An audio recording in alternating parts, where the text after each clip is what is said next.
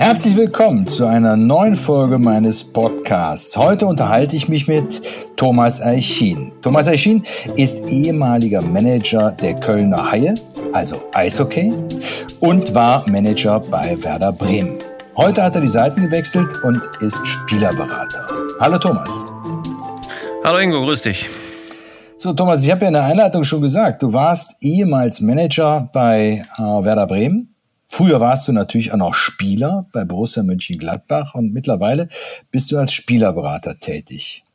Das Feld ist jetzt ein anderes geworden. Wie ist deine Sichtweise heute auf die Tätigkeit eines Managers, wenn du mit denen verhandelst über bessere Spielergehälter, über höhere Ablösesummen und so weiter? Ja, also ich hatte mir sich äh, nicht träumen lassen, dass ich irgendwann mal äh, genau in diesem äh, Genre tätig bin. Habe ja in meiner Funktion als Geschäftsführer bei Köln und auch bei Werder Bremen äh, des Öfteren natürlich genau über diese Zunft eben auch äh, geschumpfen. Äh, aber mittlerweile, wie gesagt, sehe ich das natürlich auch unter einem anderen Blickwinkel und habe sicherlich den Vorteil, dass ich beide Seiten sehr, sehr gut äh, kenne. Habe ja auch sicher äh, in meiner Zeit als Profi bei Borussia Mönchengladbach auch mal einen Berater gehabt. Und so kann ich, glaube ich, alles so ein bisschen vereinen und weiß, glaube ich, auch, was ich meinen Spielern eben so mitteilen muss, weil ich eben da schon über eine relativ lange äh, Zeit äh, Erfahrung sammeln konnte. Jetzt werden wir mal konkret. Du weißt ja, mich interessiert immer ähm, alles, was mit Recht zu tun hat. Und wenn ich so manches Verhalten von Spielerberater von außen natürlich nur be beobachten kann, dann frage ich mich ja schon, was hat's denn heute mit Vertragsehrlichkeit, mit Vertragstreue zu tun? Ist so ein Spielerberater eigentlich nur hinter, hinter irgendwelchen Provisionen her oder, oder achten die auf die Belange ihrer Spieler? Ja, das ist eine, eine ganz wichtige Frage, äh, die so einfach und so schnell noch nicht zu beantworten ist. Also ich habe, als ich äh, das Angebot bekam von Pro7 Sat1 eben äh, Sam Sports Geschäftsführer zu werden, äh, wie gesagt, wir kümmern uns um Trainer und um Spieler, beraten auch Vereine, habe ich auch gesagt, okay, äh, sowas kann ich mir vorstellen, und am Dach von einem großen Konzern, sagen wir, den, den, den Spieler in seiner Laufbahn zu begleiten und nicht eben als selbstständiger Agent, äh, sagen wir, hinter jeder Provision her zu sein, weil du auch einfach deinen eigenen Lebens äh, dein Leben finanzieren musst. Und äh, da kommst du natürlich dann auch in die Situation, wenn du, ich sage jetzt mal, ein normaler Agent bist, äh, eben in diesem Gewissenskonflikt, wie berätst du deinen Spieler? Berätst du ihn so, dass du schnell Geld verdienst äh, oder berätst du ihn so, wie es für den Spieler eben sinnvoll ist? Und äh, dann kommen halt heute in der in dieser Zeit, wo Chinesen, äh, Russen, äh, reiche arabische Institutionen eben dann mittlerweile in, in Bereiche vordringen, Geld investieren, wo du halt mit einem Transfer oder mit einem Wechsel halt dann auch als Agent äh, sehr, sehr viel Geld verdienen kannst in, in so eine Zwickmühle.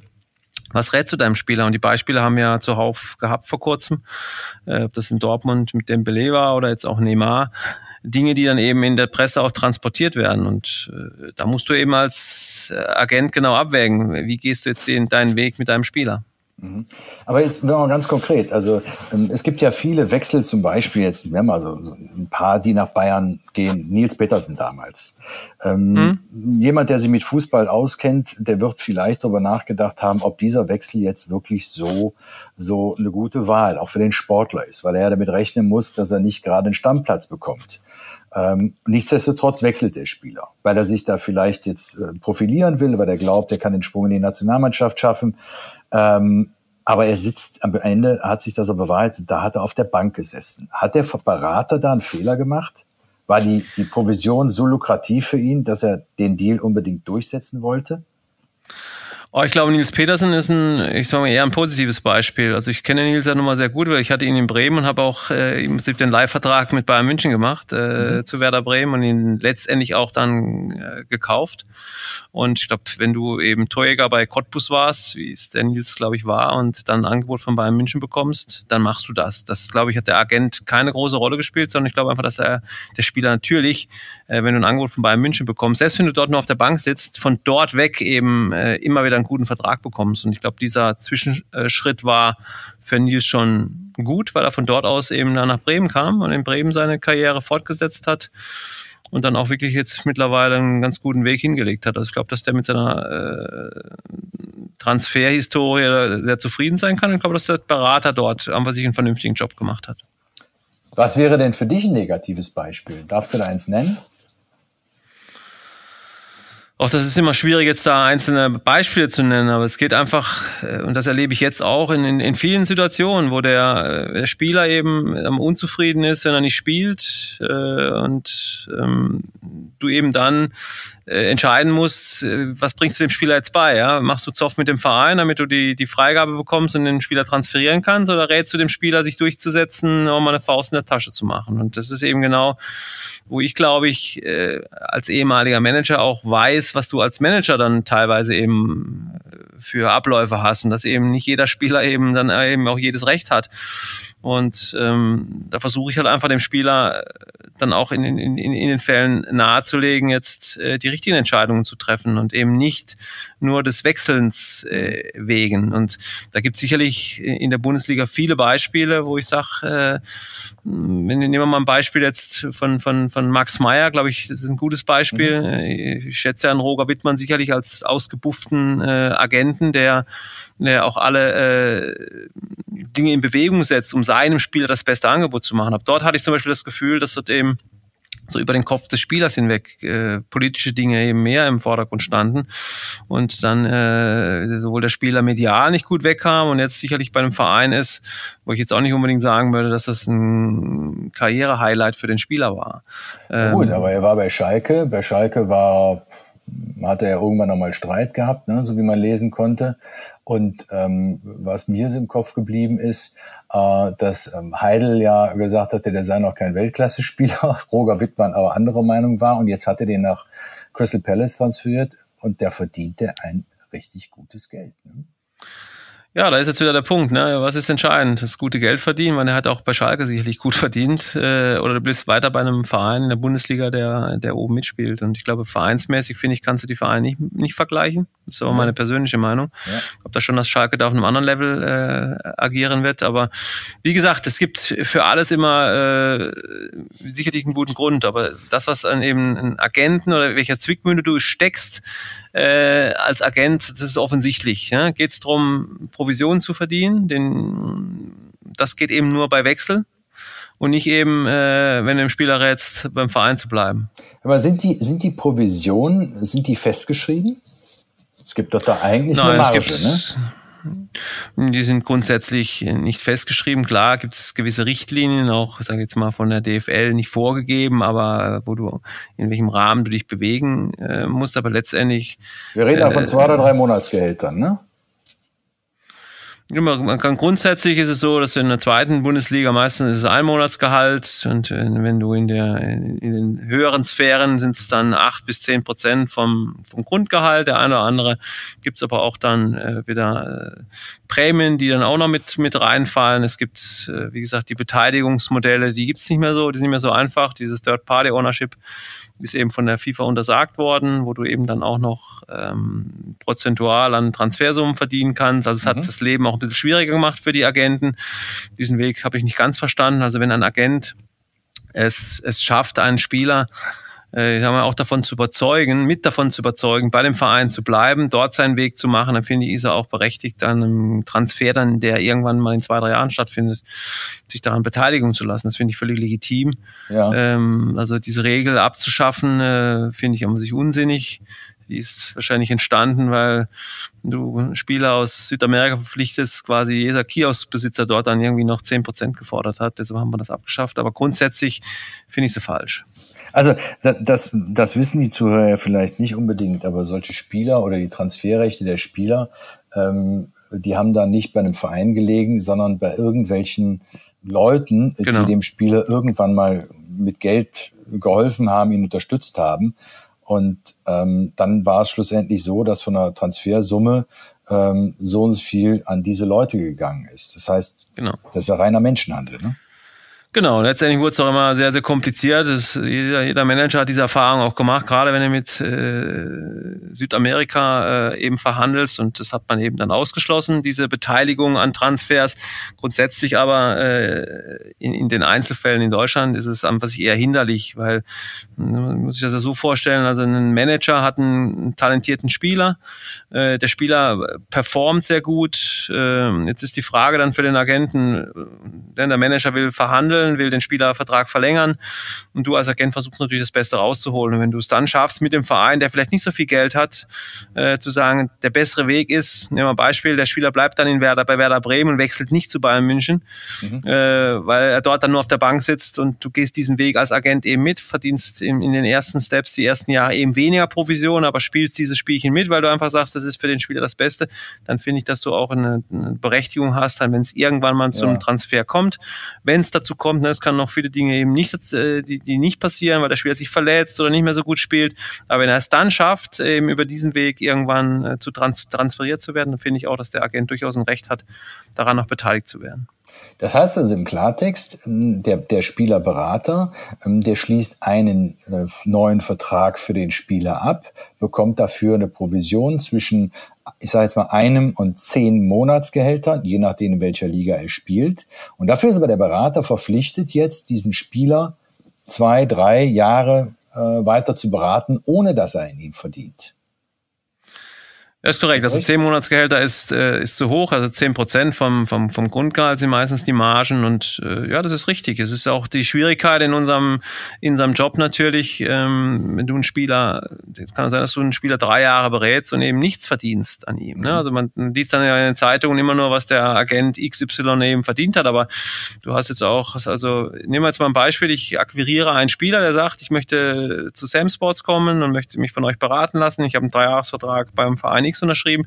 Da kann es passieren, dass du diesen Spieler berätst, betreust und das ist eben nicht immer nur mit zwei Telefonaten in der Woche, sondern du machst auch wirklich dann viel für diesen Spieler, bietest ihn vielleicht auch weltweit äh, Verein an, um, um ihn interessant zu machen. Es kann auch sein, dass der Spieler nach zwei Jahren dann sagt, du, ähm, ich wechsle jetzt doch zu einem anderen Berater, weil der hat mir gerade in Aussicht gestellt, mich, keine Ahnung, zum Verein X zu bringen. Das kann ja auch passieren. Ja. Und Aber ihr habt doch auch offene Verträge mit den Spielern. Ja, du kannst natürlich mit den, mit den Spielern Verträge machen, aber die, das weißt du auch, so richtig binden sind die nie. Die Spieler kommen aus solchen Dingen immer raus, weil du einen Spieler haben, was sich nicht komplett an dich binden kannst. Mhm. Das funktioniert nicht. Ja. So, wenn man sich aber jetzt mal die andere Seite des Geschäfts anguckt, ähm, da ist ein Manager äh, und der muss eine Mannschaft bestücken, je nach Absprache mit dem Trainer, mit, mit Spielern, die er gerade sucht oder wo ein Mangel bei denen ist. Wie viele Spieler kriegen die denn, wie ein Bundesligist zum Beispiel, äh, pro Saison angeboten?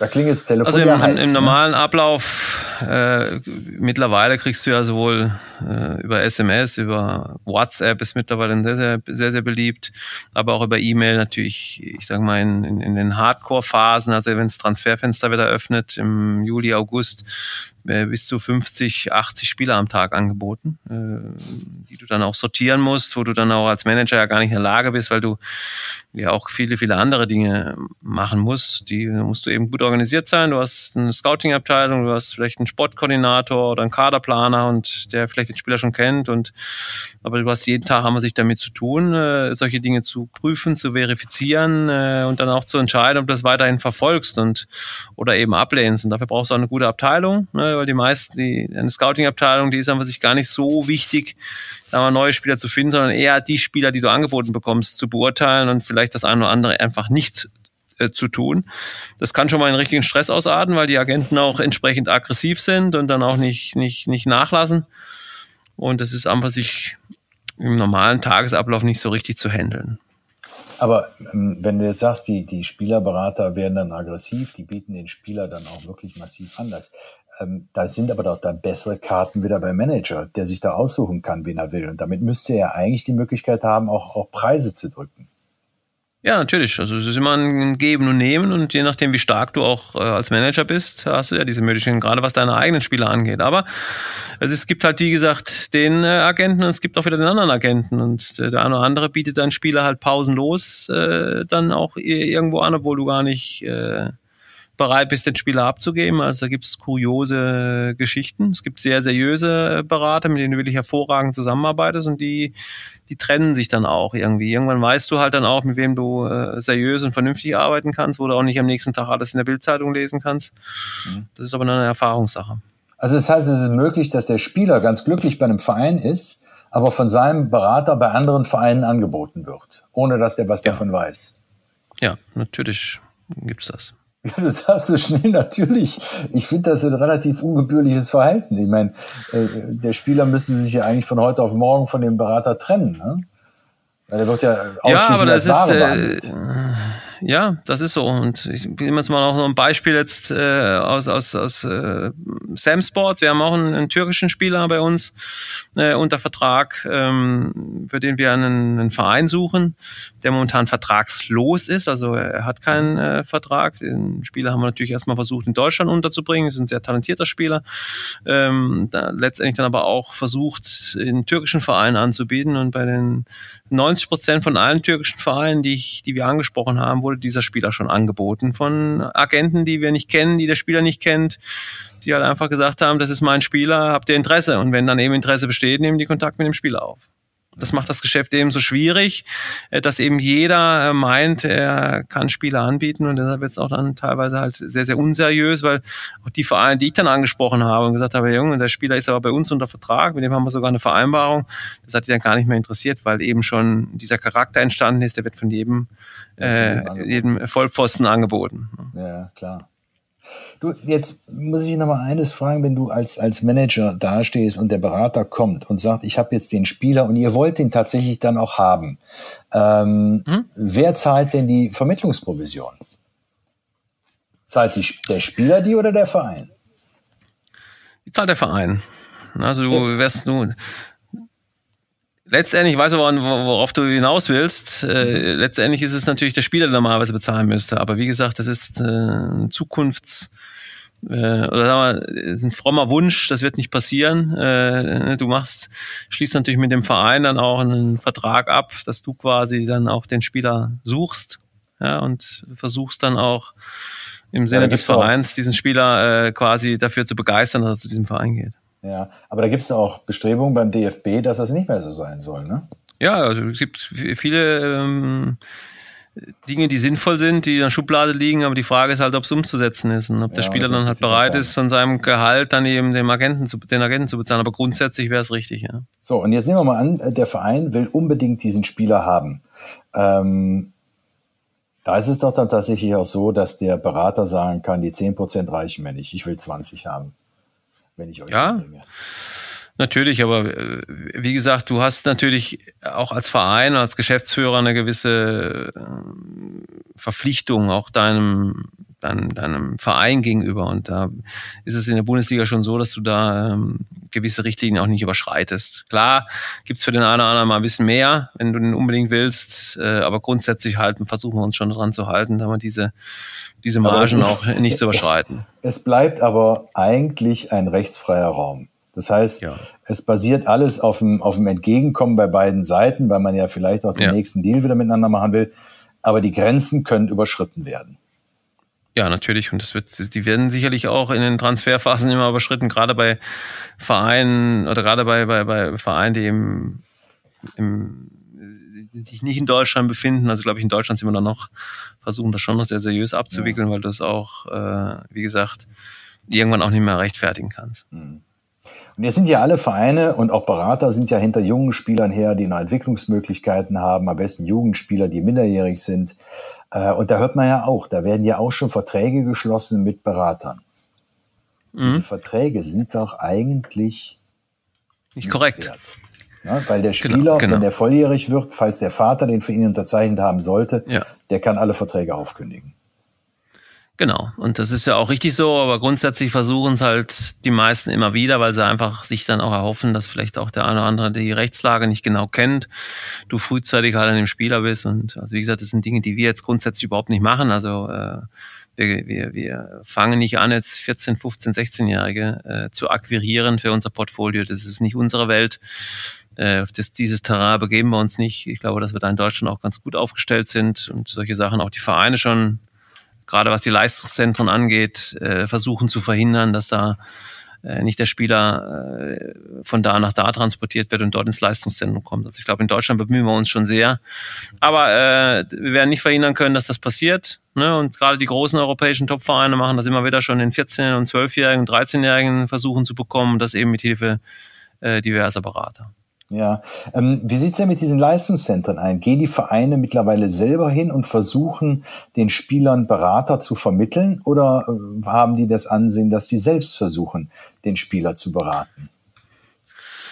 Na, ich glaube schon, dass die Vereine eher versuchen, dass Spieler erstmal äh, über die Eltern eben an den Verein herantritt und dann auch du ähm, direkten Zugriff auf den Spieler hast durch die, die Leiter des Leistungszentrums, durch die Trainer dort. Aber es, glaube ich, kommt schon mal äh, auch vor, dafür gibt es auch wirklich sehr, sehr viele gute und seriöse Berater, dass du einem als, als Vereinsmanager auch schon mal dem Vater oder Mutter an die Hand legst, du, also wenn, dann nimm doch lieber den hier. Ja, das ist dann für uns einfacher und für alle Beteiligten einfacher und ihr habt auch einen vernünftigen und seriösen Berater. Also die Ratschläge gibst du schon mal gerade wenn so Spieler, die jetzt eben 17, 18 äh, sind, dann überlegen, ich nehme mir einen Berater, weil die auch glauben, dass dann sie eine bessere Position haben, da gibt es schon mal einen gewissen Ratschlag.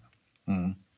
Und was ist für dich jetzt heute reizvoller? Die Tätigkeit als Manager eines, eines Profivereins oder die Tätigkeit als, als Spielerberater?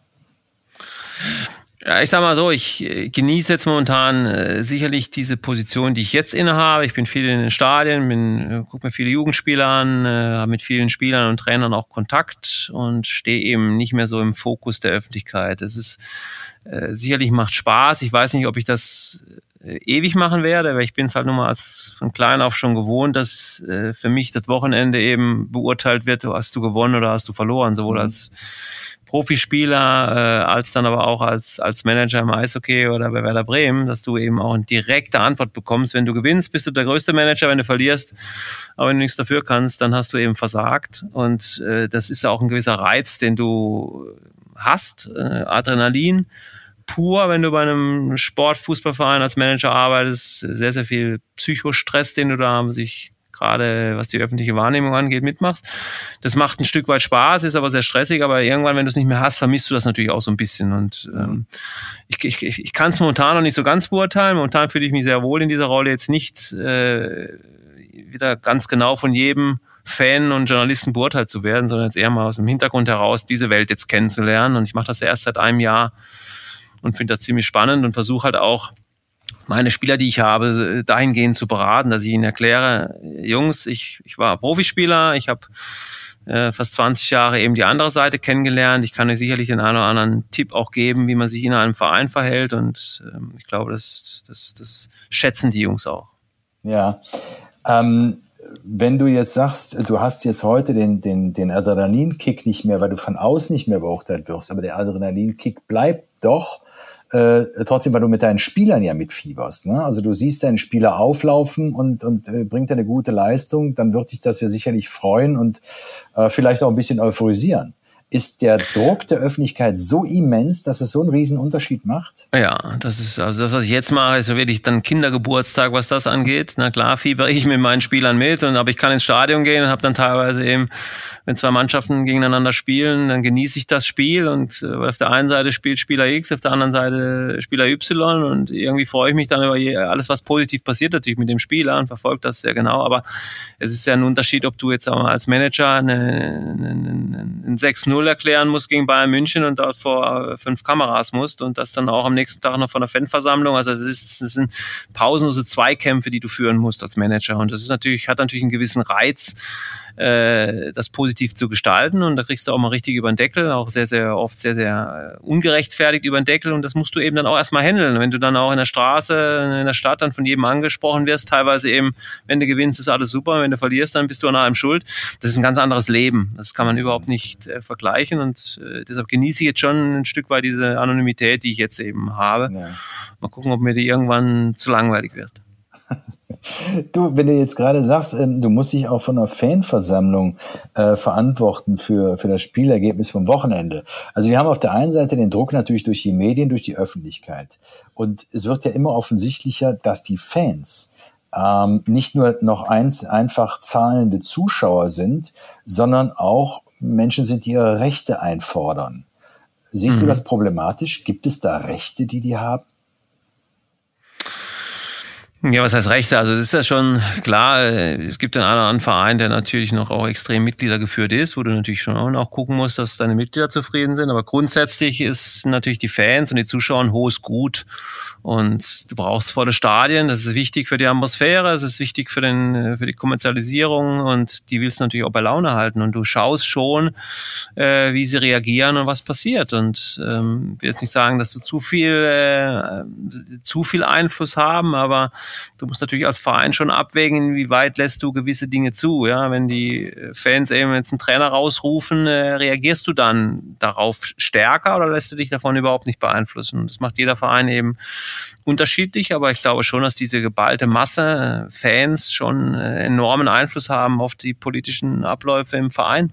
Und das darf man natürlich nicht unterschätzen. Und da musst du frühzeitig auch einen guten Draht zu haben. Und das finde ich, hat, bei Werder Bremen haben wir dort super gemanagt. Wir haben sehr, sehr viele Leute gehabt, die sich eben äh, in der Fanszene aufgehalten haben, die sich um die gekümmert haben, die schnell auch einen Zugang hatten zu uns und eben ihre Sorgen loswerden konnten. Und da gab es natürlich auch sehr, sehr viele kritische Dinge, aber wir haben das immer ganz gut gemanagt. Und deshalb ist Werder Bremen für mich auch so ein Vorzeigeverein, was der Umgang mit den Fans angeht. Und das kriegen die auch, das kriegen die Spieler auch wieder. Mhm. Dort hast du eben nicht zwei Spieltage vor Schluss, wenn du gegen Abstieg spielst, äh, diese Angst der Spieler vor dem eigenen Fan. Das erlebst du auch immer wieder, dass die Fans ja quasi noch mehr Druck auf den Spieler ausmachen. Das hast du äh, teilweise Ängste erzeugen. Das hast du in Bremen nicht. Dort hast du in kritischen Phasen äh, den Fan hinter dir gehabt. Die haben zwar mhm. auch gepfiffen und haben dich hinterher äh, beschimpft, wenn es nicht gelaufen ist, aber die haben in der im Vorfeld des Spiels und während des Spiels die Mannschaft eben unterstützt, solange es eben nur ging. Und das war mit äh, deshalb so, weil Mannschaft und Verein sich da halt auch extrem um diese Fans gekümmert haben. Jetzt hast du ja selber als Profifußballer äh, gespielt, jahrelang. Äh, wenn du das heute mal so in der Rückschau betrachtest und vergleichst mit einem Spieler von heute, wie stark ist ähm, der, der Druck, der durch einen Fan ähm, ausgeübt wird auf den Spieler heute? Ist der stärker als damals? Die Beanspruchung der Fans? Ja, ich glaube schon, dass der stärker ist, weil, wie gesagt, heute halt auch alles transportiert wird. Ne? Also in der Zeit, als ich gespielt habe, also von 85 bis äh, 98, ja, da konnten wir Spieler ja auch mal um die Häuser ziehen und du hast mhm. nicht direkt am nächsten Tag äh, quasi jeder Fan gewusst, dass du hier fünf Bier getrunken hast und so. Das war früher eine ganz andere Zeit. Also ich glaube, dass wir früher, sicherlich gab es auch schon Fanausschreitungen und die standen auch schon vor unserer Kabine und haben sich beschwert und haben uns mit den Autos nicht rausfahren lassen. Aber ich glaube, das ist heute durch die Medienlandschaft natürlich viel schneller und viel extremer und erreichst, du erreichst natürlich viel, viel mehr Menschen in kürzester Zeit. Und also ich möchte, weiß nicht, ob ich heute noch Profi sein möchte. Also das ist heute schon extrem, was die, finde ich, was die Spieler äh, dann auch nur noch dürfen. Und ähm, gerade so junge Spieler äh, werden schon extrem schnell dann auch äh, beurteilt und da brauchst du auch so ein bisschen eine, eine schützende Hand. Und das ist dann der Berater.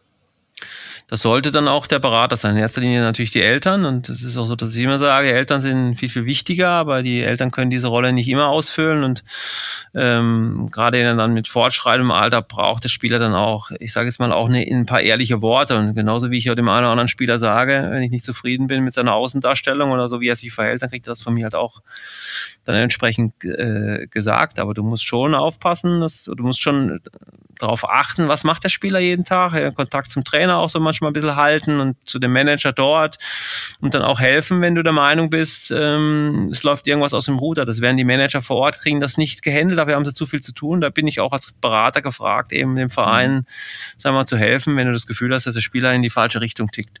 Also das heißt also, der Berater ist im besten Fall auch noch äh, so ein verlängerter Arm des Vereins sollte er äh, sein. Das macht dann eine gute Zusammenarbeit äh, dann einfach aus. Und äh, wie gesagt, wir verdienen alle ganz gut in, in dieser Fußballbranche.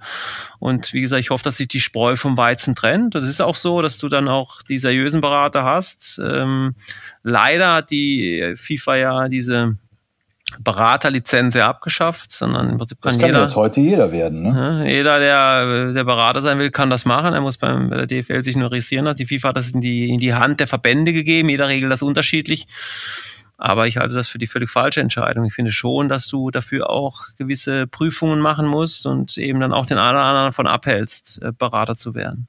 Ja, aber das war doch früher immer so, ne? Früher hat man noch eine Ja, das war, fand ich auch gut, dass das so war. Ja, das war auch gut so, aber äh, ich, ich, ich kenne jetzt nicht den genauen Grund, warum das abgeschafft worden ist. Wahrscheinlich war es für die FIFA zu anstrengend, das zu verfolgen. So haben sie es in die Hand der Verbände gegeben und dort brauchst du nur noch ein polizeiliches Führungszeugnis mhm. und musst eine gewisse Summe hinterlegen, eine ganz kleine Summe. Und dann war es das, dann kannst du dich Berater nennen und ich finde, das ist der falsche Weg. Sagst du noch, wie hoch die Summe ist? Das ist 500 Euro. 500 Euro. Das ist also eigentlich gar nichts. Das ist ein Witz. Ne? Also ja. da brauchen wir nicht drüber reden. Aber jetzt gehen wir nochmal in die größeren Summen. Also du hast jetzt gerade ja gesagt, äh, im Fußballgeschäft verdienen alle eigentlich ganz gut. Das ist ja sicherlich nur deshalb möglich, weil Fußball immer mehr Entertainment geworden ist. Ähm, mhm. Ist es für dich nachteilig? Glaubst du, da ist so ein bisschen, geht der Sport verloren? Ja, ich finde es nachteilig. Also nochmal, normalerweise müsste ich jetzt hier sagen, das ist super, weil letztendlich äh, es überall höhere Gehälter gezahlt werden. Dann dadurch, wenn neben Neymar für 200 Millionen wechselt, dann klar, dann wechselt der sagen wir mal, der zweitklassigere Stürmer, der vorher für äh, drei Millionen im Verein gewechselt hat, heute halt für 30 Millionen. Das ist mhm. ja Geld, was du in keiner Relation setzen kannst. Und letztendlich muss sie, werde ich als Berater davon natürlich profitieren. Aber ich glaube einfach, dass es die Glaubwürdigkeit in vielen Bereichen einfach kaputt macht und äh, dass wir die Basis nicht verlieren dürfen. Und aber gucken wir doch mal, wer hat diese Preise eben Warum sind die so entstanden? Die sind entstanden, weil äh, Großinvestoren, Oligarchen Milliardäre auf einmal äh, im Fußball mitspielen wollen und eben dann auch, äh, egal ist, welche Preise sie bezahlen. Und ähm, finde ich immer ganz gut, auch wenn Bayern München dann zum Beispiel sagt, sie machen gewisse Dinge einfach nicht mit. Weil egal, was sie, welchen Preis sie dann für die gewisse Dinge bezahlen würden, Paris Saint-Germain wird immer einen höheren Preis bezahlen können, weil dort eben Geld keine Rolle spielt. Und ich finde das, die, diesen Trend nicht gut und ich hoffe, dass er sich irgendwann wieder in eine andere Richtung bewegt, weil ich einfach sage, das sind Summen, die kann auch der normale Zuschauer und Fan nicht mehr richtig einordnen. Mhm. Aber die DFL geht da mit und äh, verlegt zum Beispiel die Spiele so, äh, dass möglichst viele Fernsehgelder akquiriert werden können. Das ist ja was, was die Fans gerade aufregt, ne? dass wir jetzt die, die Spieltage eigentlich komplett auseinandergerissen haben. Ja, auch da gibt's immer heiße Diskussionen, auch bei den Managertagungen. Ne? Gleichzeitig wollen natürlich äh, die Vereine auch mehr Fernsehgeld haben, gerade die Vereine, die auch in der Champions League äh, spielen, weil sie natürlich darüber auch definiert werden. Und grundsätzlich äh, müssen wir natürlich auch versuchen, wettbewerbsfähig zu bleiben, auch europäisch. Und das sieht man ja immer wieder, dass äh, Vereine auch dann gnadenlos in, in, in Grund und Boden geschrieben werden, weil sie eben international nicht mithalten können. Und da ist natürlich wichtig, dass du auch entsprechende Fernsehgelder ähm, generierst. Aber wir müssen natürlich auch aufpassen und ich glaube, momentan ist das noch okay, wie, wir es machen in, in Deutschland. Das sind andere Länder, die haben ganz andere Fernsehzeiten und dann müssen die Mannschaften zu ganz anderen Zeiten spielen, dass wir immer noch so ein, so ein gesundes Mittelmaß gefunden haben. Und auch wenn sich jeder über das Montagsspiel von Eurosport äh, aufregt, ich glaube, das sind, ich weiß nicht wie viel, ganz, ganz wenige Spiele bloß im Jahr und das ist, das ist alles noch in Ordnung. Also das hört sich ja alles dann doch gar nicht so schlimm an, wie du das schilderst. Also eigentlich können wir ja wirklich froh sein, äh, dass die Bundesliga gerade wieder ange angefangen hat. Äh, und ich glaube, du, du bist mit gleichem Herzblut nach wie vor dabei, oder? Ja, natürlich. Ich bin äh, natürlich äh, Fußballer äh, durch und durch und äh, freue mich, wenn ich im Stadion sitze und mir Spieler angucke. Und das ist das, was ich jetzt momentan einfach auch genieße. Ne? Ich kann das so verbinden als, als, als Manager bei Werder Bremen oder bei den Kölner Haien oder bei 60 München. Da guckst du natürlich deine eigenen Spieler an, aber da bist du nicht wie ich jetzt Freitagabend bei dem Spiel, Samstag, Mittag und Sonntag beim Spiel. Ja, das ist toll und deshalb äh, mag ich schon sehr, was ich momentan tue. Ich auch. du, ich, ich, ich fand das tierisch interessant. Ich bedanke mich ganz, ganz herzlich für dich, äh, für die Zeit, die du dir genommen hast und vor allen Dingen auch für den Einblick, äh, den du uns jetzt ähm, auf sehr, sehr persönlicher Ebene und sehr ehrlicher und offener Art äh, in das Fußballgeschäft gegeben hast. Ich würde mich ganz gerne mit dir irgendwann nochmal über Eishockey unterhalten, denn ja, die Jahre, die du als Manager bei den Kölner Haien verbracht hast, äh, die haben wir ja gar nicht ansprechen können. Wäre das okay? Ja, natürlich, gerne. 14 Jahre Manager bei den Kölner Haien, da habe ich auch äh, relativ viel zu erzählen. Ja, also ich werde dich nochmal anhauen, wenn ich darf. Und äh, ich bedanke mich fürs Zuhören und freue mich auf unseren nächsten Podcast. Ich hoffe, ihr habt es genossen. Thomas, danke dir nochmal. Bis bald. Gerne, bis dann. Ciao.